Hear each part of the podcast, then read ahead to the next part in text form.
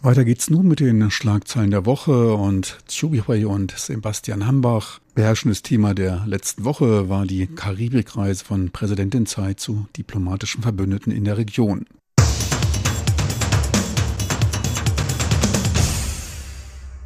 Herzlich willkommen, liebe Hörerinnen und Hörer, zu unserer Sendung Schlagzeilen der Woche. Am Mikrofon begrüßen Sie Sebastian Hambach und Chobi Hui. Die Präsidentin Tsai Ing-wen ist gestern von ihrer zwölftägigen Besuchsreise bei vier diplomatisch verbündeten Ländern nach Taiwan zurückgekehrt. Und diese Besuchsreise führte sie zu vier Ländern in die Karibik. Dort hat Taiwan eben noch einige von insgesamt 17 verbündeten Ländern, die also die Republik China Taiwan diplomatisch anerkennen. Und darüber hinaus hat sie auch noch zwei sogenannte Zwischenstopps gemacht, und zwar auf dem Hinflug in New York und auf dem Rückflug in Denver. Und das Motto dieser Reise lautete Tour für Freiheit, Demokratie und Nachhaltigkeit. Und als Tsai gestern zurückgekommen ist, hat sie direkt am Flughafen von Taoyuan eine Pressekonferenz abgehalten und dort hat sie von einer erfolgreichen Reise gesprochen, vor allem eben, weil sie auch recht lange dieses Mal in den USA bleiben konnte. Also wie gesagt, dabei handelt es sich eigentlich um sogenannte Zwischenstopps, aber das Medieninteresse begünstigt normalerweise immer gerade auch diese Zwischenstopps in den USA. Und China kritisiert normalerweise auch diese Zwischenstopps in den USA und das war auch bei diesem Mal wieder so. Aber gerade deshalb werden auch diese Zwischenstopps als eine Art von Barometer für die Taiwan-US-Beziehungen gesehen.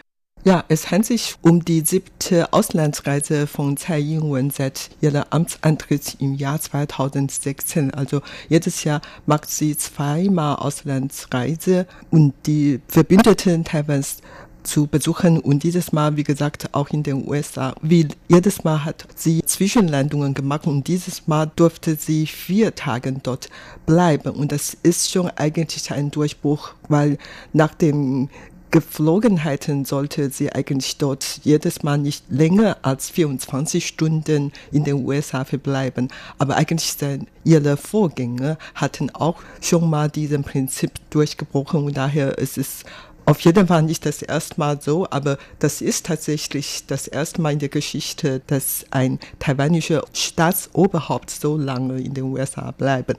Und in New York zum Beispiel hat sie mit den UN-Vertretern der diplomatischen Verbündeten Taiwans zusammengetroffen und sie hat dann im Wirtschafts- und Kulturzentrum Taipei dort diese Leute empfangen. Es war ein erfolgreicher Empfang und bei dem Empfang hat sie sich bei diesen Vertretern Verbündete Taiwans für ihre Unterstützung für Taiwan zur Beteiligung an viele internationale Organisationen bedanken. Und in diesem Zusammenhang hat sie auch noch erwähnt, wenn möglich, dann sollen die weiter Taiwan unterstützen, vor allen Dingen im September bei den UN-Vorversammlungen. Vielleicht können Sie auch was für Taiwan sprechen. Tatsächlich, Taiwan hat schon immer gewollt, den UN wieder beizutreten. Allerdings wegen des Protests von China ist Taiwan nie gelungen, wieder in die UNO zu kommen und dann vielleicht durch die Unterstützung unserer Verbündeten könnte man dieses Ziel irgendwann mal erreichen. Und das ist auch etwas anders als früher. Also in den vergangenen drei Jahren hat Tsai Ing-wen eigentlich nie diese Aufforderung oder Wunsch geäußert. Und dieses Mal hat sie dann diesen Wunsch geäußert, obwohl man weiß schon von vornherein, dass dieses Ziel nicht erreichbar sein in absehbarer Zukunft. Allerdings, sie hat doch ihren Wunsch geäußert. Das ist eine. Und dann in New York hat sie noch mit vielen Taiwaner, die in den USA leben, zusammengetroffen und noch im Central Park dann einen Spaziergang gemacht wobei sie auch viele Taiwaner unterwegs getroffen hatten und so. Und dann ist sie weiter nach Haiti geflogen. Und in Haiti hat sie eigentlich nur vier Stunden geblieben. Das Präsidialamt hat keine offizielle Grund bekannt gegeben, warum sie so kurz da war. Aber vielleicht wegen Sicherheitsgründen konnte sie nicht so lange bleiben. Und dort hat sie dann Haitis Regierung ein Darlehen in Höhe von 130 Millionen Euro gewährt. Nach diesem kurzen Besuch ist sie dann weiter zu San Christopher und Nevis geflogen und dort hat sie dann ein bisschen länger geblieben, einige Tage. Und dort hat sie mit vielen hochrangigen Beamten, Politiker dort zusammengetroffen und hat auch zu einer Grundsteineinlegungszeremonie für eine Küstenlandschaftspark teilgenommen und dann, wie gesagt, mit wichtigen Politikern dort zusammengetroffen. Dann ist sie weiter nach St. Vincent geflogen und dort hat sie auch mindestens eine Übernachtung gemacht und hat mit vielen Leuten getroffen und ein Abkommen zur Bekämpfung grenzenübergreifender Verbrechen unterzeichnete und dann vor allen Dingen auch im Parlament dort eine Rede gehalten. Und ihre vierte Station ist San Lucia. Dort hat sie wieder im Parlament dort eine Rede gehalten und noch an eine Zeremonie für Ausbildungsprojekte äh, unterzeichnet. Das war ihre Reise in der Pazifik. Und dann hat sie wieder in die USA geflogen und zwar dieses Mal hat sie in Denver einen Zwischenstopp gemacht. Genau, und auch an dieser geografischen Lage, also eher in der Mitte von den USA gelegen, sieht man auch, dass es hier eine kleine Änderung gab. In der Vergangenheit waren sonst eher immer diese Küstenstädte ein Anflugsziel für einen solchen Zwischenstopp. Aber auf ihrem Rückflug ist sie dann eben in Denver nochmal gelandet und dort hat sie dann auch noch einmal vor einer Gruppe von Auslandstaiwanern gesprochen und ähnlich wie in New York hat sie dann wieder darauf hingewiesen, dass ja auch im nächsten Jahr die Präsidentenwahl stattfindet und sie selbst ist ja von der Regierungspartei DPP mittlerweile auch als Kandidatin wieder aufgestellt worden und sie tritt also um die Amtsverlängerung dann an. Und deshalb hat sie dann auch noch einmal das Ganze zu einer Art Wahlkampfveranstaltung genutzt und hat die Leute dazu aufgerufen, dass sie dann für diese Wahl aus den USA nach Hause, also nach Taiwan zurückkehren, um dann dort auch an den Wahlen teilzunehmen. Und davon erhofft sich wohl auch gerade die DPP, dass dann noch mehr Unterstützer aus dem Ausland kommen, um gerade eben auch die Partei zu unterstützen. Auf jeden Fall an dem Aufenthalt in Denver war eben auch noch sehr interessant und wichtig, dass sie sich mit dem Senator Cory Gardner getroffen hat. Und der war in der Vergangenheit auch durch seine sehr Taiwan-freundliche Politik im Repräsentantenhaus bekannt geworden. Und er hatte dann auch zum Beispiel von Medienvertretern die Frage beantworten müssen, ob er denn mit irgendwelchen Vergeltungsmaßnahmen aus China jetzt zu rechnen habe. Denn er hatte jetzt als Amtsinhaber die Präsidentin Tsai Ing-wen bei sich im Bundesstaat empfangen. Und darauf hat er dann aber gesagt, dass ihm das eigentlich egal sei, was China sagt. Und das ist ja auch für Taiwan eher etwas, das man sonst nicht so oft hört. Also oft ist es ja eher so, dass dann Länder oder eben Bundesstaaten und andere politische Ebenen dem Druck von China nachgeben und dann ein Politiker gerade, eben auch gerade eine Amtsinhaberin wie die Präsidentin in diesem Falle, dann nicht empfangen.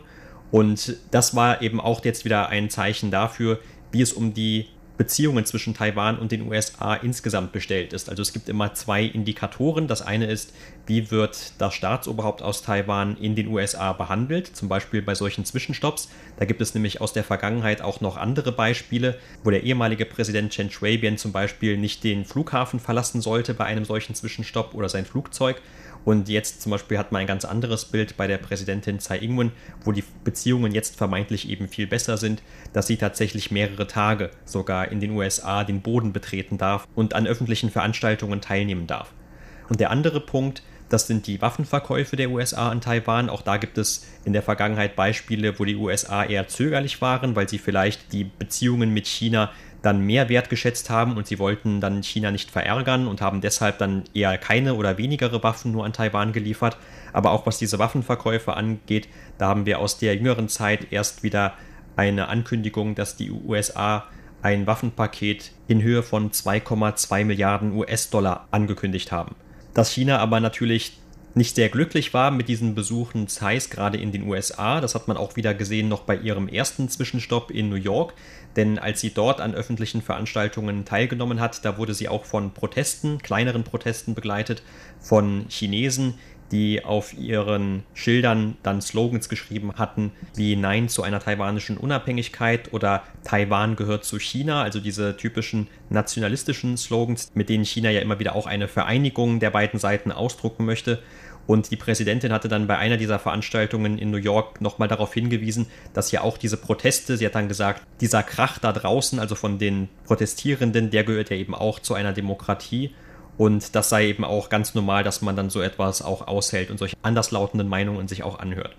Und während ihres Aufenthalts in Denver hat sie außerdem noch ein Treffen veranstaltet, und zwar ein Pressetreffen mit den Journalisten aus Taiwan. Und das ist auch etwas ganz Neues. Also früher durfte sie oder ihre Amtsvorgänger nicht in Boden von den USA eine Pressekonferenz veranstalten oder überhaupt die Journalisten dürften dort keine Berichterstattungen direkt und sofort nach Taiwan schicken. Also überhaupt, das war früher verboten und jetzt darf sie dort eine Pressekonferenz abhalten und so. Das gilt wirklich als ein Durchbruch bei dieser Reise. Und früher wurden solche Medientreffen eigentlich immer in den Verbündeten Taiwans stattgefunden und dieses Mal dann, wie gesagt, in den USA.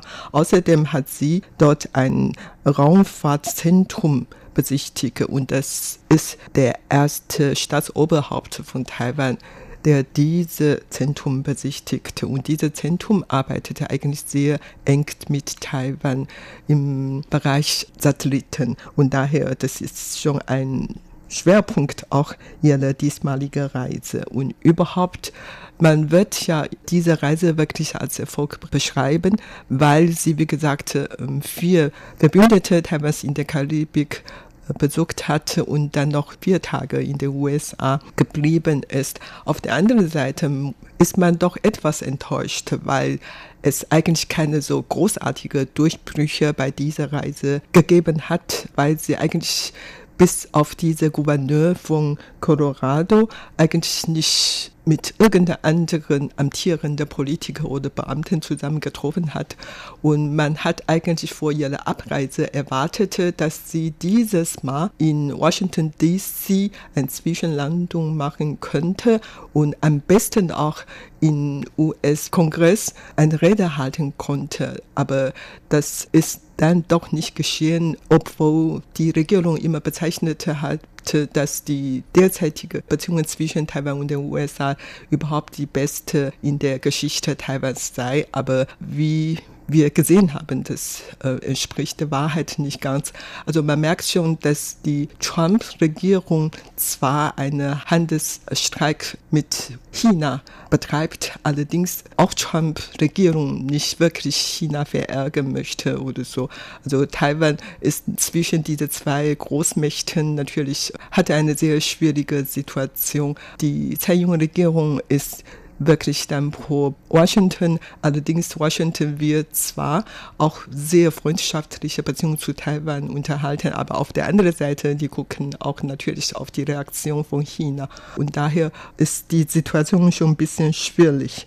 Aber zum Trosten ist natürlich auch noch, dass äh, vor Tsai Ing-wens Abreise hat man in Taipei noch Bedenken gehabt, dass vielleicht während ihrer Auslandsreise irgendein diplomatischer Verbündeter Taiwans Taiwan verlassen würde. Dieses Bedenken ist nicht ohne Grund, weil in der Vergangenheit hatte es schon mal passiert und vor allen Dingen in den letzten drei Jahren hat Taiwan unter Führung von Tsai Ing-wen dann fünf Verbündeten verloren und sechs taiwanische Vertretungen im Ausland müssten deren Namen ändern. Von der Republik China, der offizielle Bezeichnung Taiwans auf Taiwan oder Taipei. Und alle diese Änderungen hat Taiwan natürlich nicht gut gefallen und Taiwan hat gefürchtet, dass diese Geschichte wiederholen würde. Aber dieses Mal ist nicht passiert und das ist schon ein kleiner Trost für Taiwan.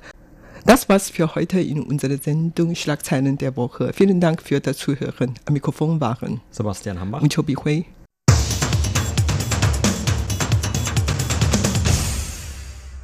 Meine lieben Zuhörer, unser Programm vom 23. Juli neigt sich dem Ende zu. Ich möchte darauf hinweisen, dass dieses Programm als auch weitere Programme auch online abrufbar sind. Dort einfach in den Browser de.rti.org.tv eintippen. Vielen Dank fürs Interesse. Schalten Sie bald mal wieder rein. Einen weiteren schönen Abend wünscht Ihnen Ihr Team von Radio Taiwan International.